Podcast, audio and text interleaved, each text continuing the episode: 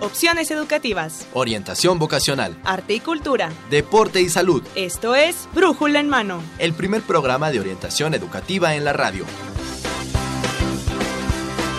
Una producción de la Dirección General de Orientación y Atención Educativa y Radio UNAM. Comenzamos.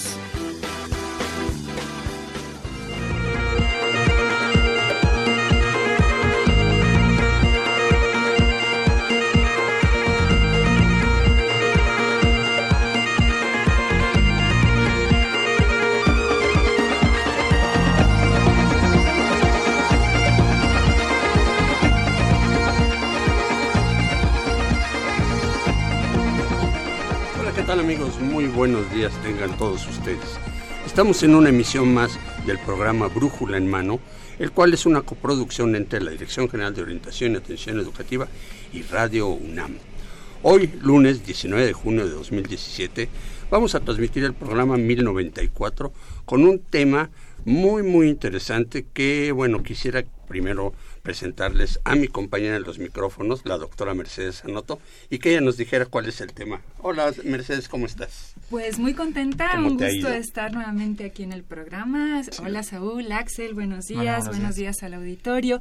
Y bueno, eh, vamos a tocar un tema muy importante que tiene, que va a aportar mucho para el desarrollo de nuestro país. Eh, está enfocado a atender problemas pues neurológicos, pero también al desarrollo de tecnología de punta. Entonces va a aportar muchísimo a estos dos elementos tan importantes. El tema es neurociencia, cerebro y aprendizaje y tenemos dos especialistas pues muy destacados en, esta, en esta temática. Este es una de las nuevas eh, carreras de la UNAM que tienen esta tendencia de juntar varias disciplinas en una, ¿no, Mercedes? Este, Exactamente, sí, fisiología, medicina, psicología, entonces sí, sí es eh, una carrera interdisciplinaria y efectivamente es una nueva carrera, fue aprobada el año pasado, el 25 de octubre, y eh, bueno, también resulta que es una carrera sin antecedentes en México y, Latinoamérica solamente en países anglosajones, Reino Unido, Estados Unidos, Canadá y Australia. Entonces en Latinoamérica no ni en Chile, ni en Argentina, ni en ninguno de estos países. No, solo a nivel de posgrado, pero no a nivel de licenciatura como nosotros. Muy bien. Muy bien, Mercedes, pues qué interesante. Este, dinos en dónde nos pueden localizar nuestros radioescuchas, cuáles son los, los, eh, canales por los que nos pueden este, enviar algún mensaje? Claro que sí, Saúl, con todo gusto. Pueden escribirnos a brújula en mano arroba hotmail.com. Estamos en Facebook como Brújula en Mano, Twitter arroba Brújula en Mano y también nos pueden llamar al 55 36 89 89 y 55 36 43 39. Estamos ávidos de comunicarnos, como siempre, con ustedes. Vamos a obsequiar libros en un rato más. Y bueno, pues antes de ir a nuestra entrevista, que es el plato fuerte, eh, tenemos un noticiero que ya es tradicional con nuestros chicos de servicio social, orientación en corto. Para esto, pues ahora ya nada más nos llegó Axel Roses. Ya soy el último que Axel queda. Castillo. Sí, Axel Roses. ya soy el último que queda, pero pues sí. el último muy Ajá, exacto. Ya, se fueron los otros dos, qué barbaridad. Y ni modo, bueno, pues haremos con él la orientación en claro corto. Que sí. ¿Qué te parece? Pues fantástico. Entonces, bueno, muchachos, tú nos dices. Vayan por su lápiz y, su papel porque arrancamos con las recomendaciones de esta semana. Atentos, esto es orientación en corto.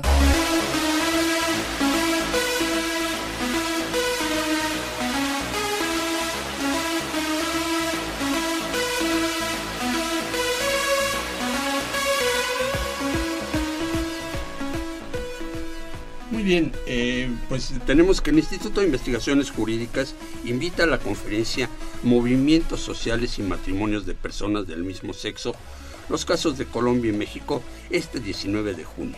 Por su parte, la Escuela Nacional de Lenguas, Lingüística y Traducción te invita a inscribirte en el curso de Introducción a la Comprensión de Lectura en alemán o a los cursos presenciales de comprensión de lectura en inglés, francés, italiano y portugués. Así que vayan para pues, aprender y este, estos nuevos idiomas. Excelente. Y bueno, la Escuela Nacional de Trabajo Social presenta la conferencia Definiciones y Enfoques de la Discapacidad este 20 de junio.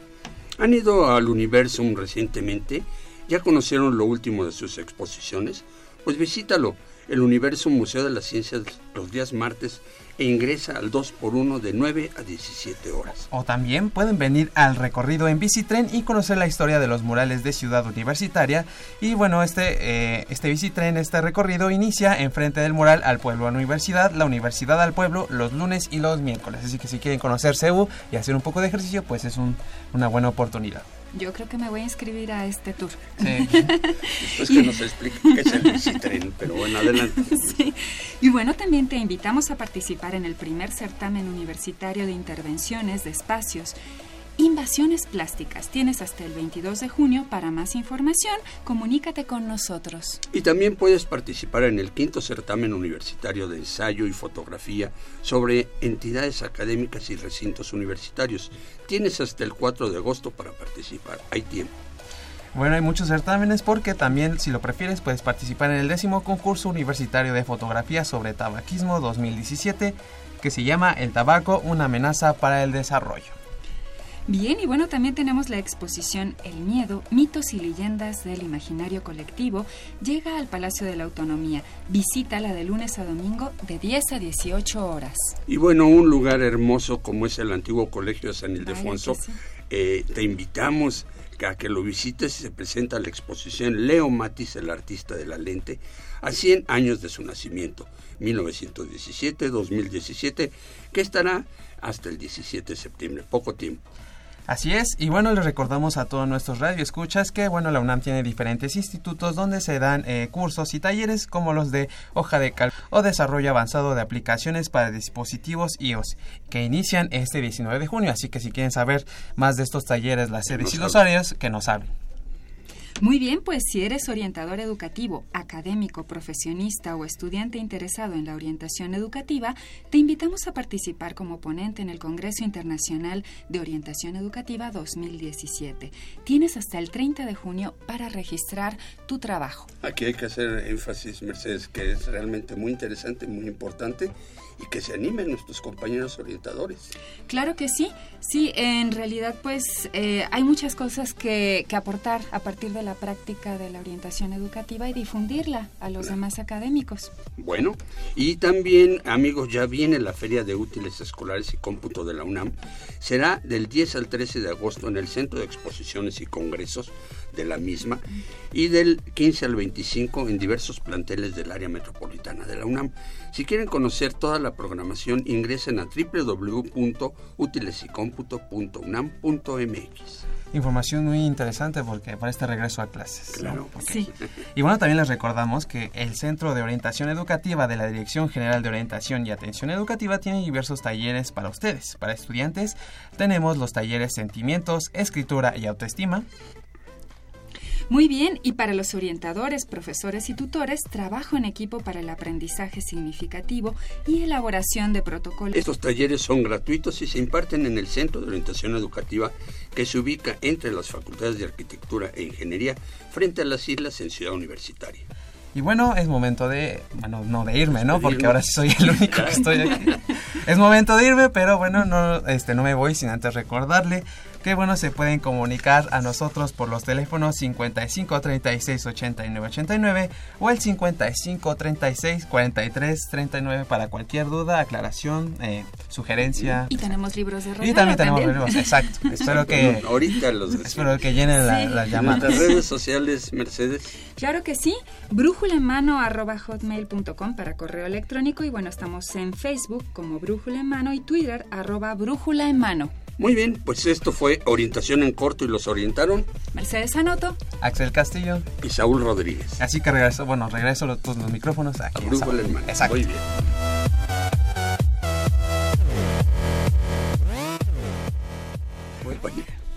Muy bien amigos, ya estamos aquí de regreso y bueno, este vamos a ir a una cápsula introductoria del tema que vamos a, a manejar el día de hoy y bueno, pues este vamos allá y regresamos en un rato. Tenemos publicaciones que vamos a obsequiar y ahorita les decimos de qué se trata. Vamos. ¿Alguna vez te has preguntado cómo funciona nuestro cerebro? ¿O cuál es su relación con nuestros comportamientos y nuestros estados emocionales? ¿Sabías que existe una ciencia encargada de desentrañar los misterios del cerebro? Te presentamos la licenciatura en neurociencias, una disciplina muy importante que ha adquirido relevancia en la actualidad. La neurociencia es una disciplina de vanguardia que tiene la función de comprender la relación entre la mente, la conducta y la actividad propia del tejido nervioso. A partir del estudio a nivel molecular, neuronal, conductual y cognitivo, la neurociencia trata de dilucidar la manera de cómo la actividad del cerebro se relaciona con la psiquis y los comportamientos del ser humano. Para lograrlo, se apoya en otras disciplinas que se ocupan de estudiar desde un punto de vista inter, multi y transdisciplinario la estructura y la organización funcional del sistema nervioso, particularmente del cerebro.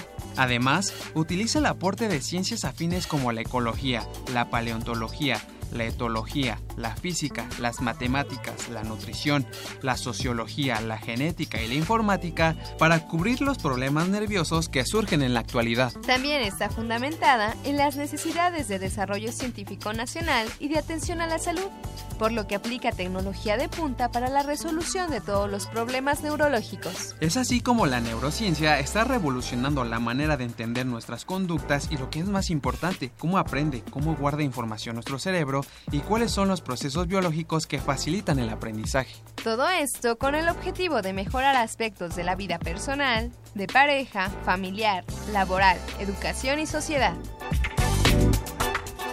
¿Quieres saber más? Entonces no le cambies. Estás escuchando Brújula Hermano. Muy bien amigos, pues ya estamos aquí de regreso eh, con nuestros invitados que nos van a hablar sobre esta novedosa carrera en la UNAM y que como bien decías Mercedes, este no tiene eh, antecedente en ninguna otra universidad de Latinoamérica, ¿no? Exactamente. A nivel de posgrado sí. Sí, sí, pero a nivel licenciatura pues es la única en Latinoamérica. Ahorita nos corregirán si esto es correcto, ¿no? Antes queremos obsequiarles que nos hablen, por favor, a nuestros teléfonos, ya los dimos, 55 36 89 89 y 55 33 43 39. Vamos a obsequiar este dos eh, publicaciones del Instituto de Investigaciones Filológicas que la maestra Consuelo Méndez. Sí, bueno, este libro eh, el autor corresponde a José Manuel Mateo, es Tiempo de Revueltas, dos, La Discordia Proletaria, y bueno, consiste en múltiples escritos de Ricardo Flores Magón y de José Revueltas. Muy bien, y tenemos otro del doctor Manuel Lavaniegos, Horizontes Contemporáneos, de la hermenéutica de la religión. Es un libro pues que cuestiona mucho toda esta cuestión. Eh, ya Nietzsche lo decía, Dios ha muerto, y bueno, cómo han proliferado las, las este, religiones, ¿no? En realidad no mueren, el ser humano se siente solo, en fin, es un libro muy interesante que les recomendamos. Ábrenos y pueden estar en la eh, concurso por llevárselo. Claro que sí.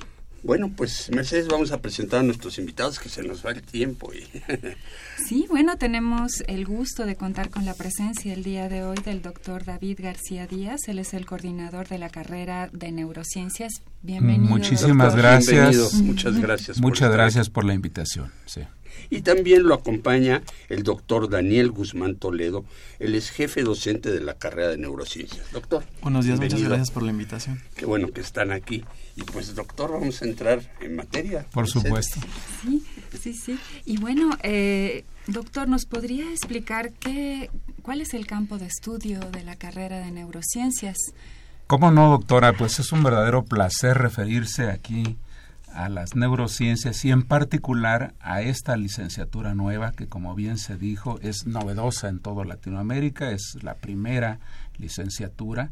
Y para abordar directamente su pregunta, déjeme decirle que esta eh, licenciatura se llama así formalmente licenciatura en neurociencias y el título que entregará es el de licenciado en neurociencias se dedica y se dedicará al estudio de las ciencias del cerebro. Y esto es una verdadera fascinación, un avance que pone a nuestra universidad nuevamente en la frontera, porque es eminentemente interdisciplinaria. y para decirlo en términos más propios de la actualidad, además es trans y multidisciplinaria. Y esto significa que en ella se reúnen numerosas ciencias, no es una sola. Son todas aquellas que conforman las ciencias del cerebro. Y cuando digo las ciencias del cerebro, nos enfrentamos a todas aquellas que impactan el funcionamiento del sistema nervioso desde el nacimiento y, por qué no decirlo, desde antes hasta la vejez. Todos los problemas actuales que vemos el día de hoy en niños recién nacidos, después en jóvenes, adolescentes y luego en la senectud son campo de estudio del licenciado en neurociencias. Excelente. ¿Nos podría comentar un poquito acerca de las otras ciencias que intervienen en Desde esta luego. carrera? Eso es entrando en más detalle verdaderamente. Además de estudiar las ciencias propias del cerebro para poder funcionar adecuadamente el licenciado en neurociencia requiere lo mismo de física, de matemáticas, de química, de físico-química, de biofísica, que de aquellas ciencias más actuales como son las ciencias de computación y cibernéticas que requieren para tratar padecimientos como los de rehabilitación neural, de neurohabilitación y que desde luego tienen su fundamento en el principio de realidad virtual. Todo ello confluye, para decirlo muy rápidamente, en el conjunto de las ciencias que eh, abordan los problemas centrales de actualidad y que impactan no solamente a México y a Latinoamérica, sino al mundo, pasando por la farmacodependencia, las adicciones, entre otras, el problema serio de la neuroinflamación, los déficits de atención y muchas otras cosas que en la actualidad nos tienen muy preocupados son el conjunto de las disciplinas del cerebro. Doctor eh, Daniel Guzmán, ¿esta carrera se estudia en, la, en qué facultad? Bueno, la carrera está integrada por cinco entidades, que es Facultad de Medicina, Facultad de Psicología, Facultad de Ciencias y dos grandes institutos. Es el Instituto de, Fisiología Celular perdón, y el de Neurobiología en Juriquilla. Ahorita nos vamos a concentrar en Campus CEU y es cierto que Facultad de Medicina es la entidad responsable, pero los chicos van a poder tomar clases en el Instituto de Fisiología Celular, Medicina, Ciencias y Psicología. No quiere decir que van a estar todos en cada uno. Puede ser que una clase la tomen algún semestre en medicina, algún semestre en el Instituto de Fisiología Celular, otro semestre en ciencias y otro en, en psicología. Conviene eh, ahí complementar que la gran fuerza de esta carrera al reunir institutos y facultades es precisamente reunir esa fortaleza que tienen en, la, en el área de investigación de las neurociencias, sobre todo los grandes institutos que por muchas décadas han estudiado al cerebro, con las grandes ventajas de aquellas que se dedican a la atención a la salud y de desarrollo tecnológico en atención a la, salud, neuroimagenología y muchas otras cosas, entre ellas esta Facultad de Medicina, pero también esta Facultad de Ciencias, porque ellos son buenos en cibernética, son buenos en matemáticas y, desde luego, no se diga aquello que tiene que ver con conducta.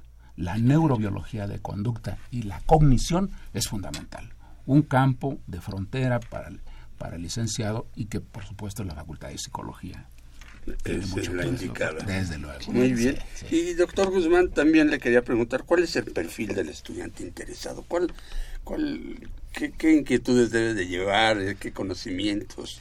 Pues nosotros buscamos egresados principalmente del bachillerato que estén interesados en estudiar neurociencias enfocados en matemáticas, psicología, medicina, bueno, eh, biología, química, física, y todos estos van a ir encaminados más hacia las neurociencias. No es, no es unas, unas matemáticas más duras, tienen que estar aplicadas a como neuromatemáticas o biomatemáticas, es el nombre que se les va a dar en nuestro plan de estudios. Bueno, es correcto, es, es correcto que se entiende este concepto de cómo viene un matemático o un físico o un químico a impartir su docencia en la carrera porque podemos tener matemáticos formales muy buenos, que de hecho lo tenemos, la UNAM tiene a los mejores, pero no es suficiente.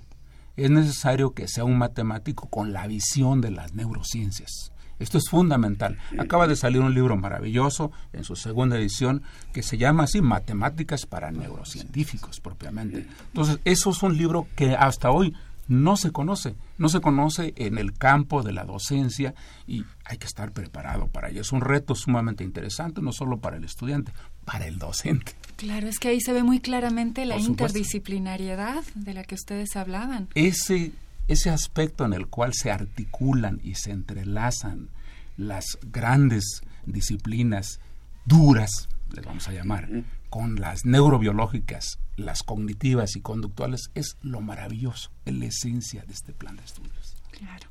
Y bueno, también tenemos entendido que la planta docente pues son investigadores de reconocimiento a nivel nacional, a nivel internacional, con enorme experiencia. Sin duda alguna, tenemos a los mejores. Podemos decir que afortunadamente... Modestia aparte. Modestia aparte, el llevar a gestar un bebé que está a punto de nacer, porque estaremos recibiendo nuestra primera generación, nos estamos moviendo en el proceso final de admisión de los estudiantes para arrancar en este agosto 7 próximo con la primera generación, implica haber llegado a este nivel de madurez, pero no a nivel nacional, a nivel internacional, o sea, a la altura de cómo se hace en sus, en sus antecedentes fuertes de esta licenciatura en Europa, Estados Unidos y algo en el Canadá, desde luego.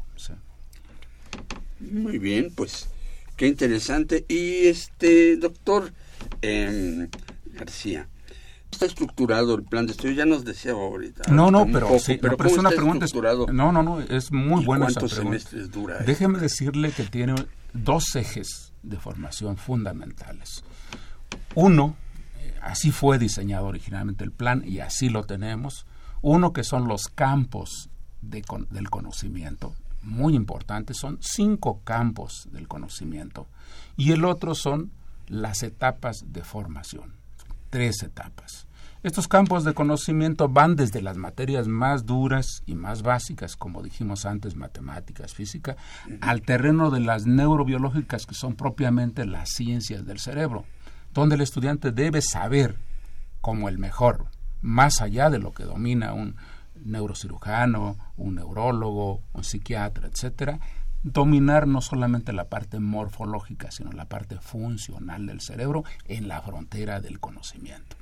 A ella le, le adicionamos, como mencioné antes, todas las conductuales y cognitivas, todas ellas, lo cual en lo más atractivo de hoy, por mencionarles un ejemplo fundamental que realmente sorprende maravillosamente, todo lo que hace hoy día Behavioral Economics, que es uno de las grandes disciplinas nuevas. ¿Cómo se afecta la toma de decisiones en el contexto social e individual, tanto en los terrenos no solamente de la vida cotidiana, sino a lo largo de toda la vida?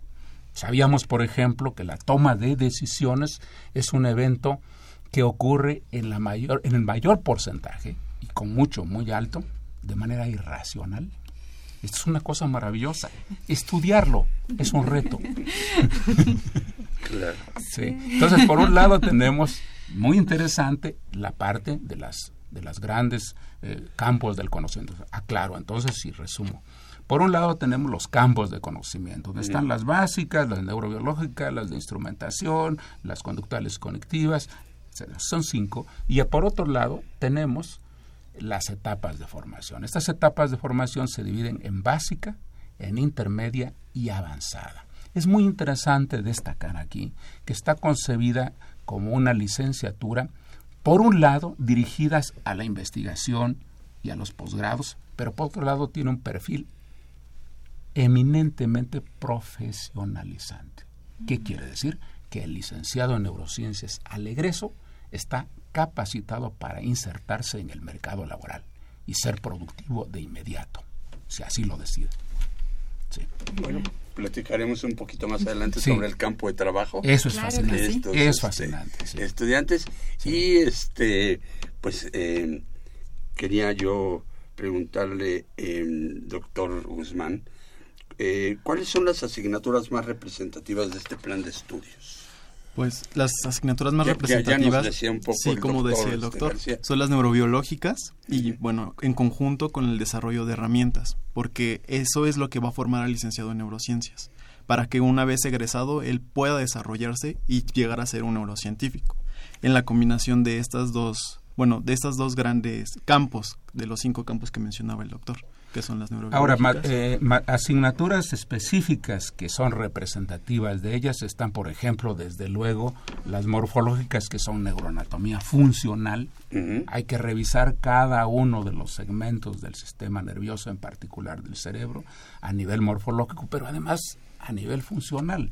Entonces, esto lleva, además, a estudiar asignaturas que son absolutamente básicas. Se llama así neuroanatomía funcional y desde luego pasar por todas aquellas que tienen que ver con comunicación neural y demás. Pero además, el doctor dijo muy bien, el estudiante tiene que instruirse en aspectos de realidad, realidad virtual para propósitos de rehabilitación, neurohabilitación, tiene que llevar histología, e histopatología para microscopía y demás, tiene que saber cosas de resonancia magnética, neuroimagenología, tiene que saber cosas de tomografía por emisión de positrones y saber ver problemas fundamentales de frontera que hoy día no se están tratando todavía.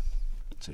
Importantísimo. Sí, sí, y, bueno, también sabemos, eh, doctor, que esta carrera se caracteriza por contar con ciertos prerequisitos. Así es, doctor. ¿Cuáles son estos, doctor? Bueno, entre los requisitos principales que tiene esta licenciatura, además del perfil al cual nos referimos muy rápidamente, y recordar que nuestros estudiantes vienen o por pase reglamentado, concurso de selección, y la mayoría de ellos vienen de la, de la preparatoria, además o del bachillerato, además de saber que esos estudiantes vienen fuertemente motivados e informados, desde luego, porque no se puede estar este, motivado de algo que no, no se tiene suficiente información, para el estudio de las neurociencias, estos estudiantes deben ser seleccionados entre un número muy grande de estudiantes a un número muy reducido con el cual arranca la licenciatura, a fin de que estos estudiantes tengan la oportunidad de llevar el mejor desempeño durante la licenciatura y más tarde profesional.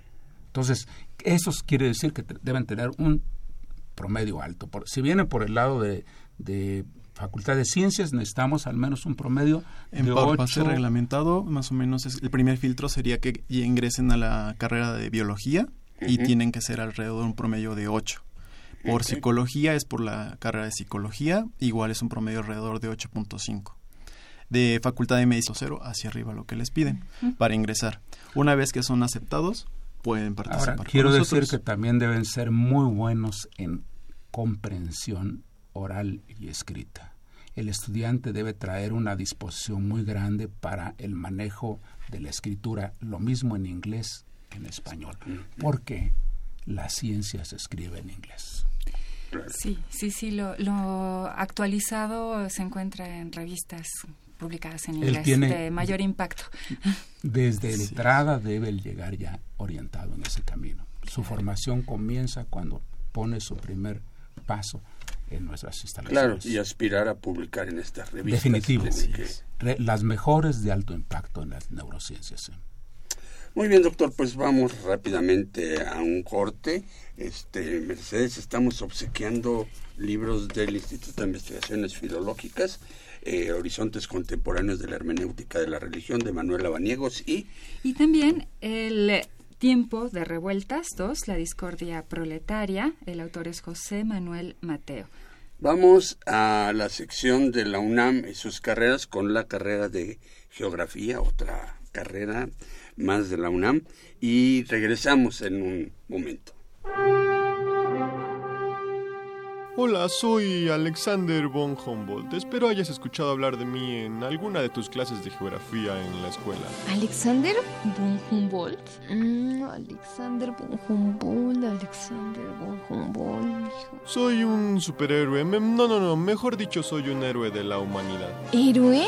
Mm, fui un viajero, un explorador. Viajé a Europa, a América del Sur, a México, a las Islas Canarias, a Asia Central. Claro, dejando grandes aportes a la geografía física y me consideran el padre de la geografía moderna. ¿Padre de la geografía moderna?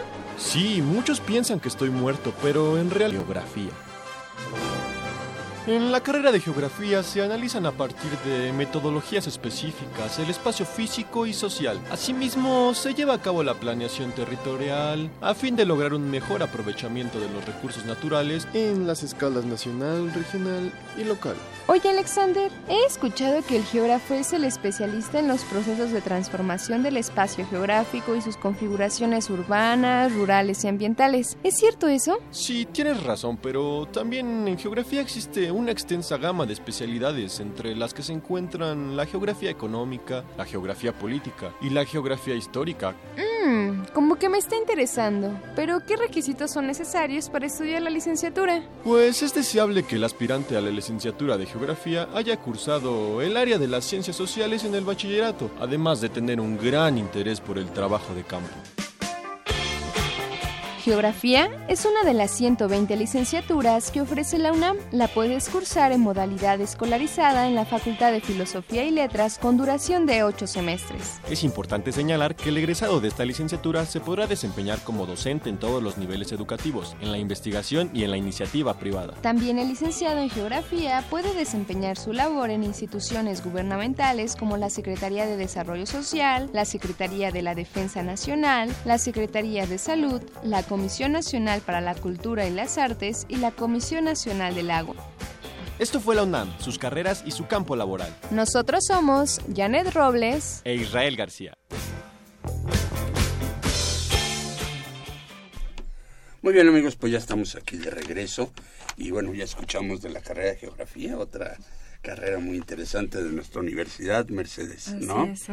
Y estamos platicando sobre neurociencia, cerebro y aprendizaje es otra de las carreras. Eh, recuerden amigos que pues el objeto de nuestro programa es un poco orientar sobre las carreras, qué hace, cómo lo hace cada profesionista de los que egresa de nuestra universidad y de muchas otras, ¿no? Porque hemos tenido gente de gastronomía o demás en la universidad, no hay. Sin embargo, a los muchachos les interesa mucho y bueno, pues también hemos eh, tenido programas sobre esto, ¿no?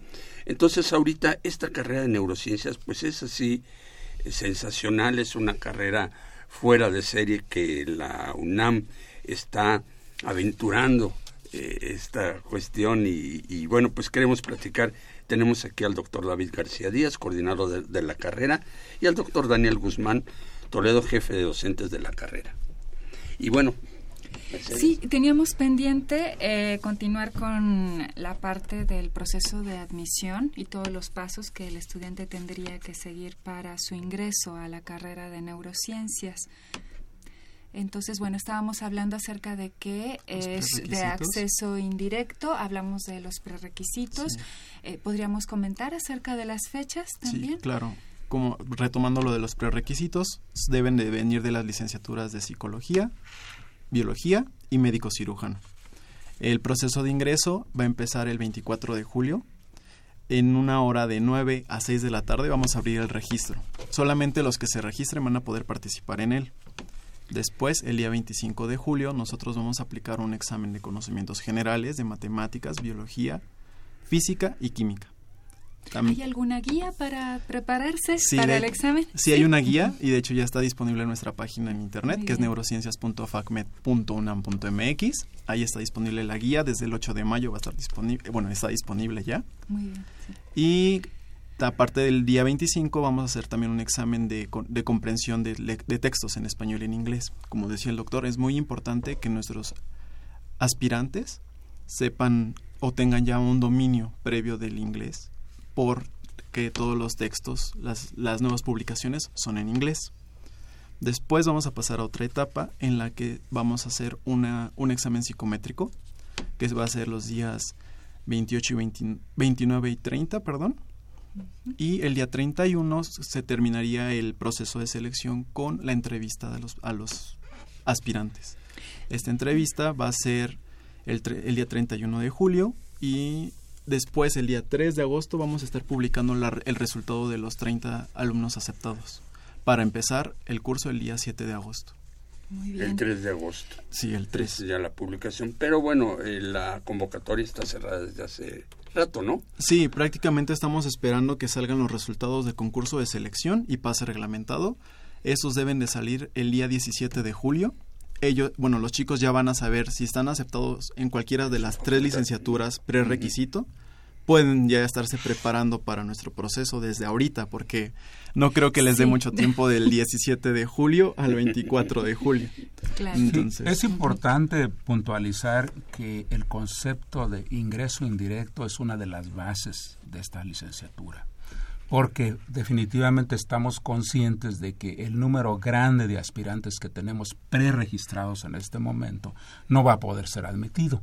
Nos vamos a quedar con algo así como menos del 5% y entonces el concurso de selección, eh, sobre todo en el cierre, es una etapa muy cerrada en el cual el estudiante va a tener definitivamente que mostrar ante el comité académico de manera individual y oralmente que es el perfil que nosotros estamos buscando de ingreso para esta licenciatura. Entonces, en caso que no quedase dentro de la licenciatura, tiene que volver a su carrera de origen, a la que ya fue aceptado. Ese es un candado de seguridad a fin de que él pueda continuar su formación.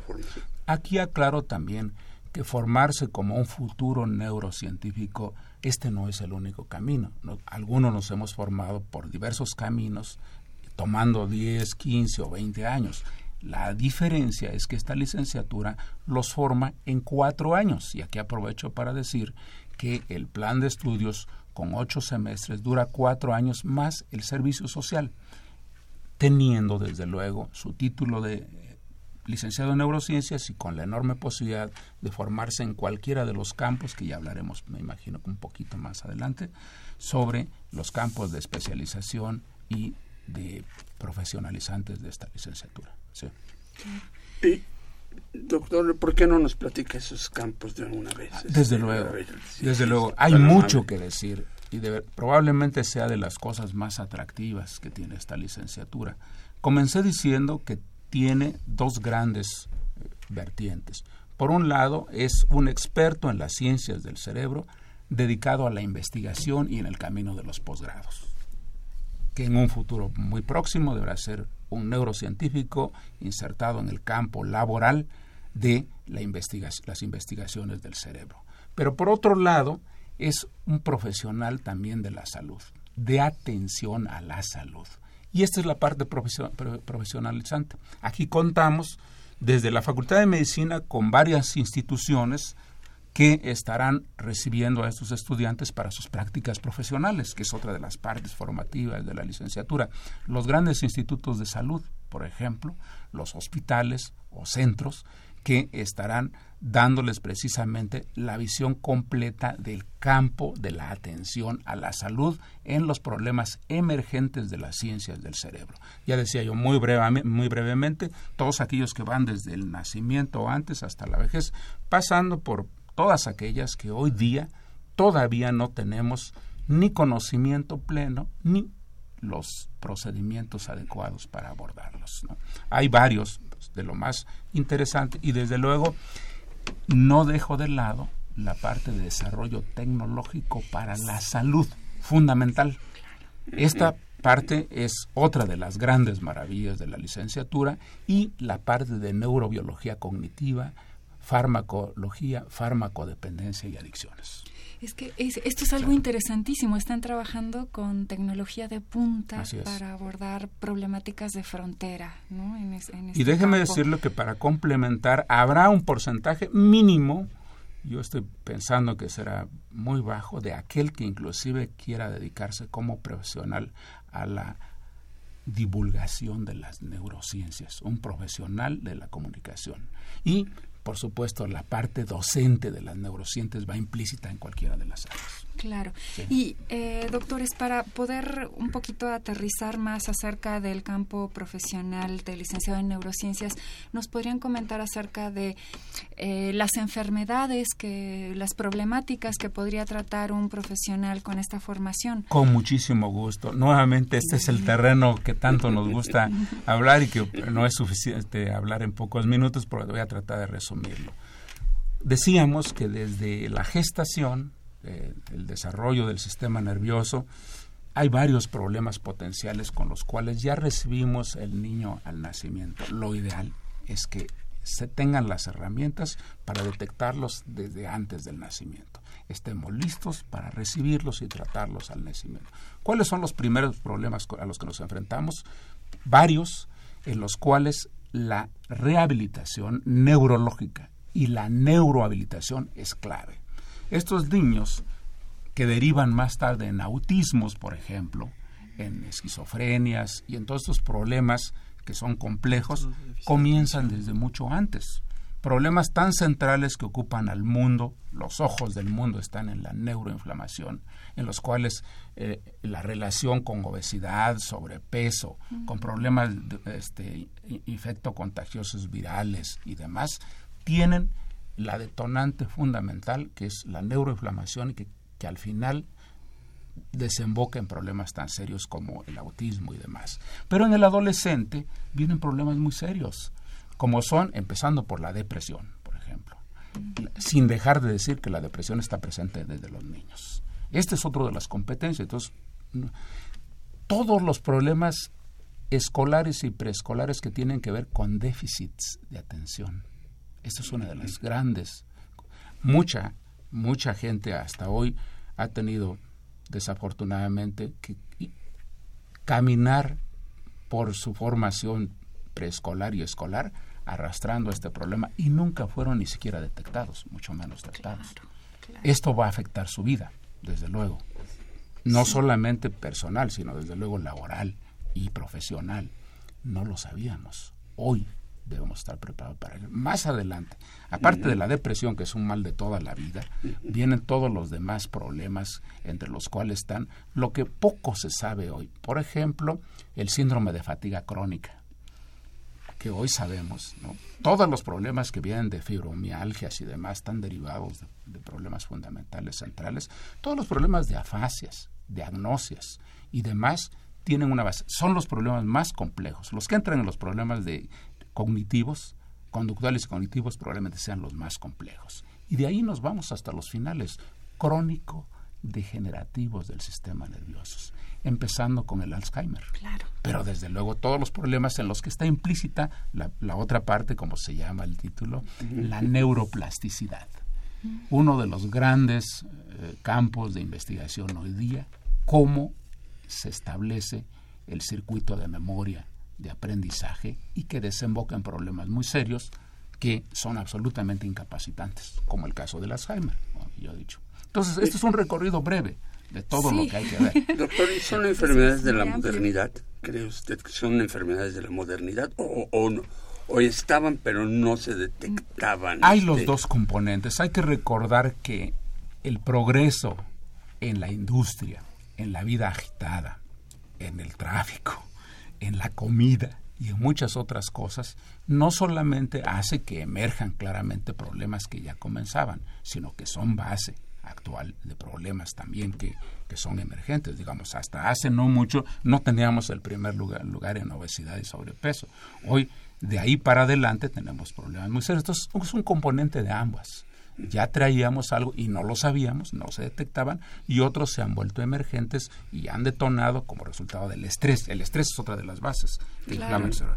El estrés inflama el cerebro. La, la, sí, sí, sí, eh, Las adicciones inflaman el cerebro. La farmacodependencia inflama el cerebro. Y eso trastorna el funcionamiento cerebral. Entonces, sí vemos que hay componentes actuales. El estrés, la vida agitada y todo lo demás es la parte esperanza de, de vida más prolongada.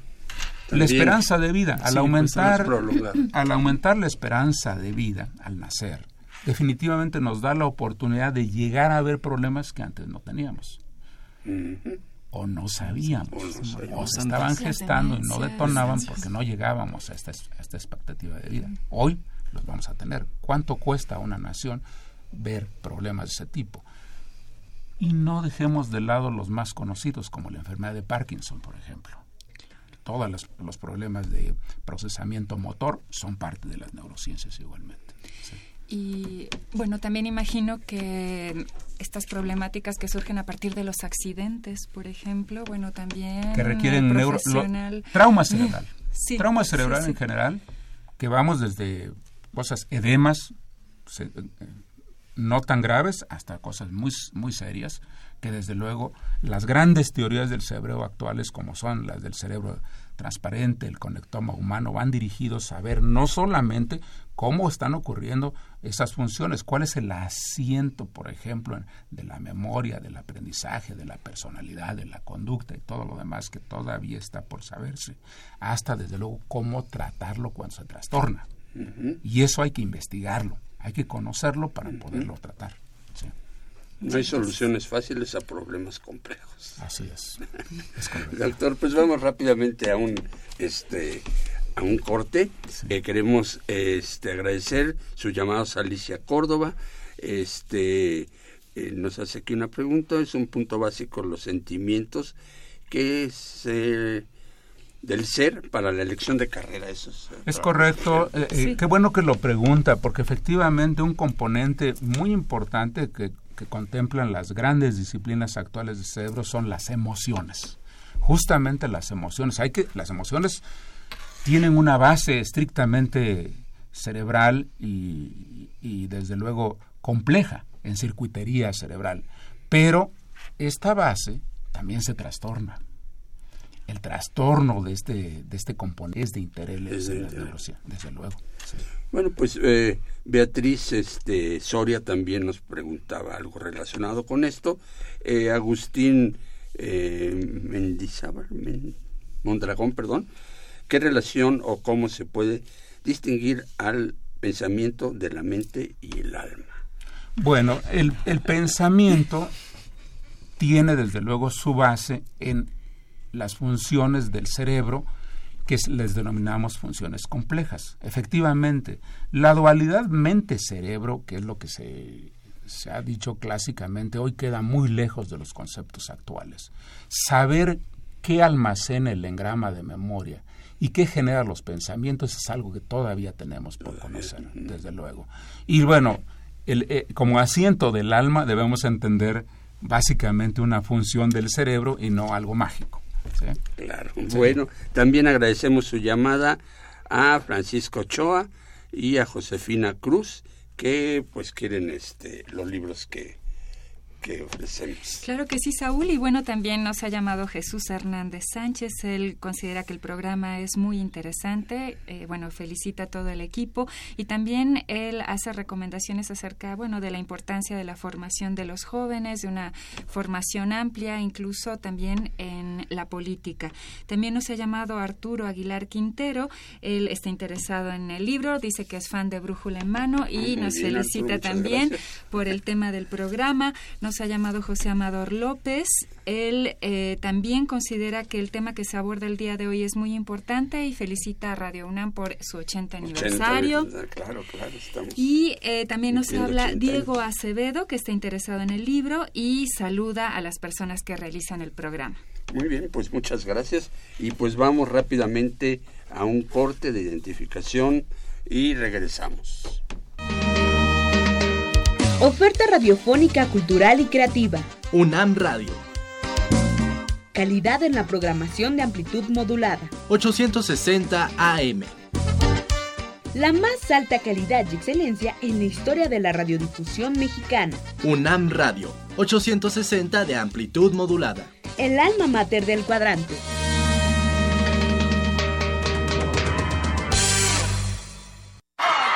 El primer programa de orientación educativa en la radio. Brújula en mano. Entrevistas, debates, eventos culturales y deportivos, académicos y recreativos, y todo lo que deseas saber sobre el campo de la orientación educativa. Escúchanos todos los lunes de 10 a 11 de la mañana. Por Radio UNAM 860 de amplitud modulada. Y en internet en www.radionam.unam.mx. Brújula en mano, el primer programa de orientación educativa en la radio opciones educativas, información escolar, becas, bolsa universitaria de trabajo, servicio social, premios y reconocimientos, formación cívica, medio ambiente, salud y calidad de vida, turismo y recreación. La UNAM invita a su comunidad a la Feria de Útiles Escolares y Cómputo UNAM 2017. Adquiere desde un lápiz hasta una computadora. Visítanos del 10 al 13 de agosto en el Centro de Exposiciones y Congresos en Ciudad Universitaria. Y del 15 al 25 de agosto en diversos planteles de la UNAM del área metropolitana. Consulta la programación en www.utilesicomputo.unam.mx www.utilesicomputo.unam.mx Muy bien amigos, pues ya estamos aquí de regreso y en la recta final de nuestro programa. Mercedes, pues eh, muy interesante todo esto tenemos que concluir algo también al respecto. Sí, sí, y bueno, eh, ahora en el, en el corte también hablamos de cosas muy, muy interesantes sobre la prevención incluso de la demencia senil, pero bueno, hay mucho que hablar acerca de este tema. En un rato damos su correo, este, donde lo pueden localizar para quien tenga preguntas. Por este, supuesto, estaremos encantados de contestarles, sí, ojalá. Bueno, ¿nos podrían comentar un poquito más a, dónde se encuentra el campo laboral del egresado en esta carrera? Desde, desde luego, esto yo creo que es una de las grandes eh, preguntas que siempre aparecerán y qué bueno, porque cualquiera que se dedica a estudiar una licenciatura y más tarde a hacer toda una carrera de vida estará interesado y seriamente preocupado en saber dónde va a trabajar. Entonces vamos a resumirlo. Hay mucho que decir, pero vamos a resumirlo. En parte hemos dicho pedacitos. Hay que recordar que el futuro neurocientífico es un experto en las disciplinas del cerebro. Y eso se traduce, por un lado, en ser un investigador de neurociencias que se inserta en la planta académica de investigación del país. Este es uno de los principales, desde luego.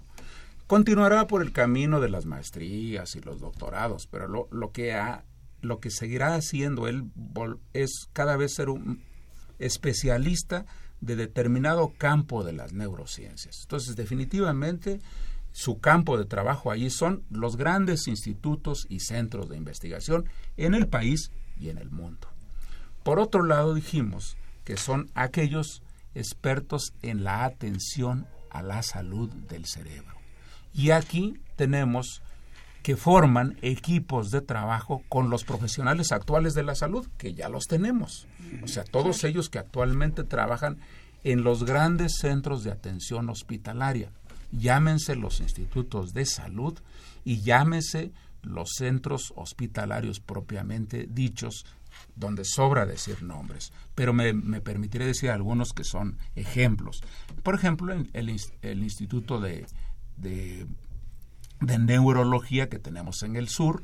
Por ejemplo, también tenemos el, desde luego todos los centros que, que hay en el centro médico, en el ISTE, que hay desde luego en, dentro de los hospitales que tienen a, su vez eh, la, rehabilitación y neurohabilitación, como son el de neurología en Querétaro, que tienen un programa completo, el de la UNAM propiamente en Facultad de Medicina, que es la neuroimanología por eh, decir, eh, lo que tomografía por emisión de positrones, la resonancia magnética, todos ellos forman equipos de trabajo con expertos en la salud. Entonces, este es otro gran grupo. Esa en específico es un campo laboral.